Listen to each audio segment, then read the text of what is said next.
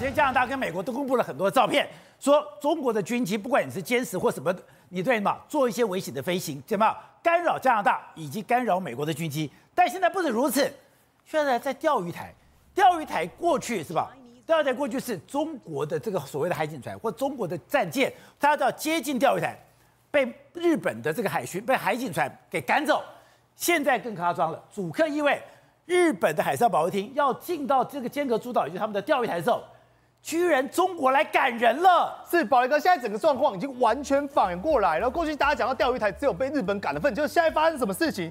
揭露说，二零二一年的时候就曾经发生在四月份的时候，原本呢这个日本呢，包括海上的保安厅以及他们有一艘渔船叫做鹤丸号，因为那鹤丸号那时候载着这个议员嘛，大家想说前去钓鱼台那边，然后进行一些相关的活动，结果没有想到竟然遇到什么中国的海警船追着在他尾巴屁股跑，就是在恐吓他、威胁他、恫吓他，而且最令人家尴尬的是什么？你如果说以中日的海峡中线来去分的话。它是在日本那一侧，哎，所以是等于中国的海警船亲门打吼，跑到日本内侧的海，还去驱赶日本自己的渔船，连海警船在都不给你尊重，这么凶？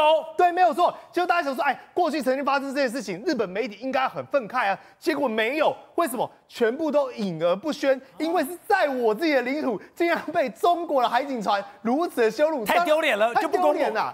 太丢脸了，所以当然不敢讲嘛。就是说，没有想到还发生第二件事情是什么？就在今年的九月二十三号，这一次同样又是这个鹤王号，然后呢载着议员。今年九二三又发生了，哎，这没有错，而且还载着议员哦，上面还有一些重要人士哦。他们就说：“哎呀，我们要前去进行这个捕捞渔获这样的工作，当然是一些政治性的宣传嘛。”结果没想到，确实鱼有捕到，但捕着捕着，后来呢，到了二十三号这一天，竟然发现说：“哎。”怎么默默的有两艘渔船就在靠近，就又是中国的海警船，他们要阻止什么？阻止你登陆钓鱼台，说你要钓鱼，你要捕鱼可以，但你不准给我登岛，就两边就这样对峙的对峙。所以他现在不是在空中越来越凶悍，他连在海上更凶悍了。对，海上而且是非常的。亲门打到，哎，这是日本的自己的海域。如果说到中国海域，这是大家还有讨论空间，因为它中线就划分在那边嘛。就不止这样哦，他说后来是这样，高达十几艘日本的保安队赶快上前护驾，否则呢，最后有没有登岛？还是没有登岛。这样鱼捕鱼捕完之后，悻悻然就这样回国而去。哦，所以刚刚讲到的，中国刚刚讲在黄岩岛，还有在这个中业岛，现在跟菲律宾产生冲突。它不但是在黄岩岛这个仁爱礁这个地方跟这个菲律宾产生冲突。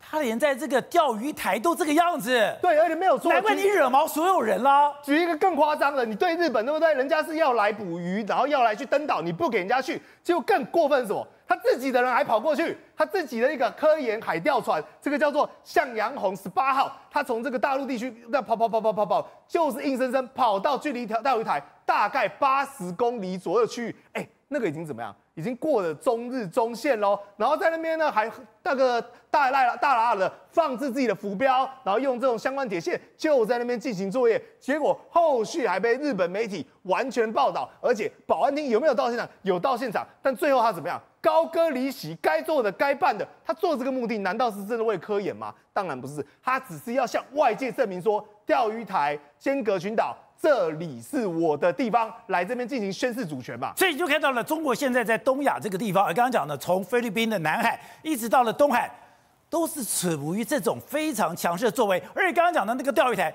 钓鱼台那个上空，就是在这两天，对于加拿大刚刚讲到的，只有这个非常接近，只有五公尺，而且你是在加拿大的这个巡逻机前面还放热焰弹。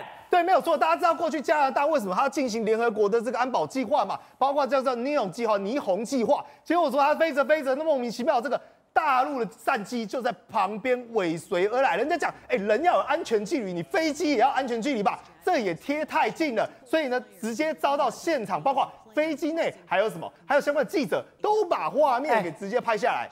飞行员看得这么清楚，对，而且一个、两个、两个人身上戴着墨镜，然后只差连头盔上的细节看得一清二楚，你就知道这个拍出来。而且现在他装的还是什么？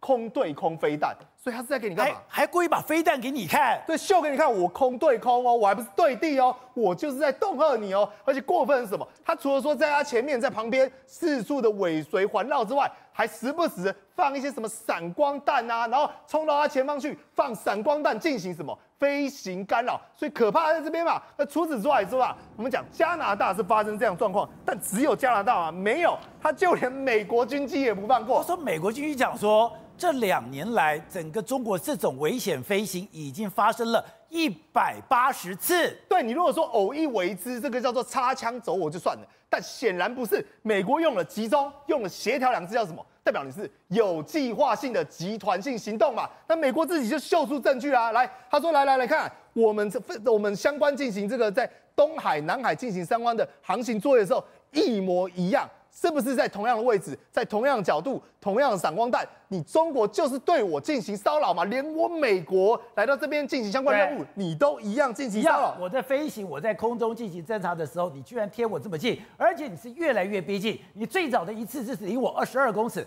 离我二十二公尺之后，你就离我五公尺，甚至你从我的肌腹下飞过去，只有离三公尺。接下来你就到我的前面，到了前面，你用你的尾楼来干扰我。再接下来。你根本就放热焰弹了。对，而且最过分是什么？他们是以高速的速度往美国的战机冲过去哦。他是以速度高达可能三四百公里的速度就这样冲过去，然后再紧急的可能绕开，而且它是维持长达十五分钟的时间，就在你身边不断的骚扰，不断绕绕。而且跟各位，为什么他们讲说这是？说那个绕来绕去就中国的军机？哎，对，而且它造成的这个这个所谓的乱流。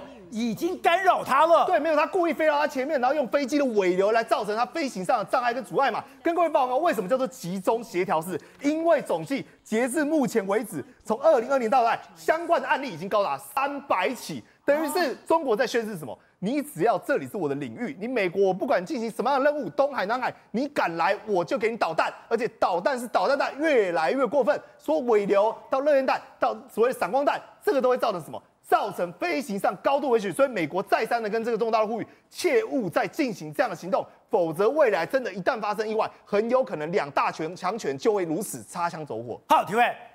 那问题是，中国现在在干什么？你到了菲律宾，我们才讲的，你居然去干扰人家中业岛。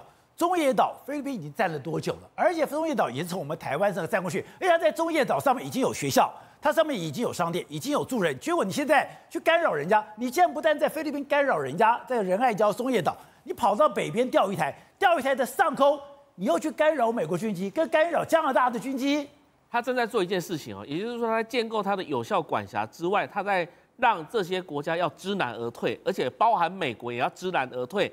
其实大家会怕他吗？对，当然，现在目前来讲，中国实力还是不行的，因为美国还是可以强大的实力来压阵他。但是问题是，他目前来讲的话，就是故意跟你挑衅，故意跟你做嘛，他也知道这个不很危险啊。你看他每一个飞行员上去一定是酒测啊，不可能说酒驾，那个酒驾飞机不可能事情嘛，所以他是故意的。我今天告诉你说，你美国进来我就给你骚扰，然后你等到以后你不耐烦的时候，你美国就不敢来了，或是不想来了，这是他们要达到的目的。所以他们今天不会跟你说，哎，真的开枪走火或什么这个事情，他们要做一件事情，就是说我今天就骚扰你，你骚扰我也骚扰你。但最好的方式当然是中国的军机跑到美国那边去骚扰，但是现在他能力不够，他还是要让美国知难而退，所以是目前正在做的事情。好，那另外就是日本现在刚刚讲的，也在加强它的海军军备，加强海军军备里面，它的第四号的大鲸级的潜水艇已经上去了，而且它最新的这个，它是换了更强的心脏。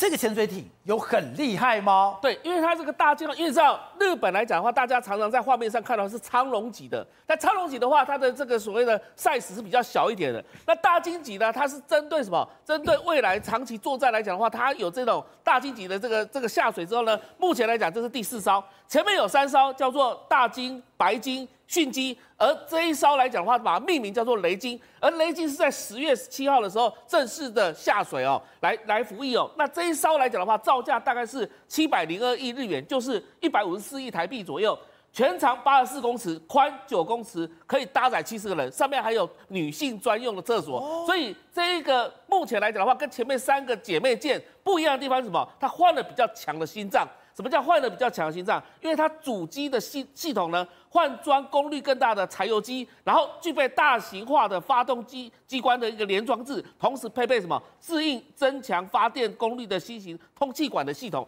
所以对它来讲的话，在目前还有配备日本自制的十八式的鱼雷，还有 UGM 的八十四的鱼叉的潜射型的反舰飞弹。所以这样的一个大鲸级的，这它 size 除了大之外，比长龙级还要大之外，另外来讲的话，它的战力也强化了，还有它的主机系统，它是真的下水了，对，它真的是，但跟我们真的下水了。海坤号的下水仪式不太一样，它真的是下水给大家看了。然后它正式的服役时间是在二零二五年来正式正式服役哦，跟其他的姐妹舰来一起来捍卫。那为什么日本要做这个事情？它其实也是针对中国而来的。所以中国你看到刚刚有提到钓鱼台的事情，它现在反客为主嘛，他把这个日本的保安厅把他赶走了。那现在来讲的话，未来怎么去对付这个中国的强大的海军系统，还有强大的这个水面舰呢？他日本也在思考说自己的潜水艇要怎么来进化。所以这个大鲸号来讲的话，事实上就是日本现在所走的海军路线了。好，董事长。现在中国是搞“一带一路”，普丁竟然去了，而且刚刚讲的美国现在对你的 AI 进行制裁，制裁的对象根本就是这些参加“一带一路”的人呐、对，“一带一路”现在实际上跟当时的习近平倡议的背景啊，已经非常大的一个差异。因为当时“一带一路”的目的啊，其中它的终极目标是要勾，要能够打通中国到欧洲的孔道。对不对？那我们早早年丝路也是这个啊，海上丝路也是啊。对，那个欧洲班列。那现在欧洲是什么样？欧洲现在联合起来要对抗它了嘛？欧洲参加美国联盟对抗中俄的联盟嘛？这个这所以这个“一带一路”的基本的架构上跟目标上，跟他当年的倡议完全是已经两回事了。这第一点。那第二点来讲的话，当然习近平你也知道，因为中国共产党最重要的治国理念不是他在他在到底做了什么东西。而是他宣传什么东西？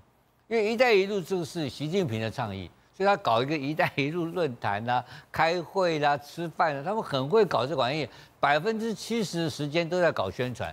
那这个峰会一搞起来之后呢，然后大家来开会，开会我问你一个很简单的问题：你认为习近平现在目前他的中国经济还有能力去帮助“一带一路”所经过的国家吗？没有能力了吗？没有能力的，根本不可能的事情了。所以只是。图只剩下这个表面上的会议的形式而已，但是普丁到北京参加这个峰会的论坛，这个有非常大的意义。这普丁很重要，因为这个时机太重要嘛。因为中东大战、俄乌大战这两个都是习近平跟这个普丁两个人要能够瞧出来一个结果嘛。他们两个人的分工跟合作。才能够推动俄乌跟推动中东大战的有没有可能期待的一个胜利的目标嘛？所以我觉得这个谈话，所以这这这个媒体写的密谈的话，这个也应该是虽不应该是非常非常贴切的一个形容。那很简单嘛，那普京能够做什么？不，普京要什么东西嘛？习近平给什么东西嘛？中国现在能够提供的东西有限，但是打仗的话，你要知道。最重要、最重要的钱，就是中东大 战，我要你要拿多少钱出来？到盯住巧巧，哎，就是习近平要点银子给他，他拿了银子，他才要继续打下去。因为好不容易，哎，过去是普丁求他，哎，对，这次不是，哎，哎，这次中东利益是谁比较直接大？中国，中国比较大，因为整个中东的油源呐，石油的供应跟石油的货币的问题啊。这个整个的整个的问题是，到中国所的，我应该讲说，利害关系上而言的话，中国所受的利害关系冲击大于俄罗斯，所以我觉得俄罗斯这次去的话，如果去要钱的话，要资源的话，他的姿态会比以前高很多，而他收获也会高很多。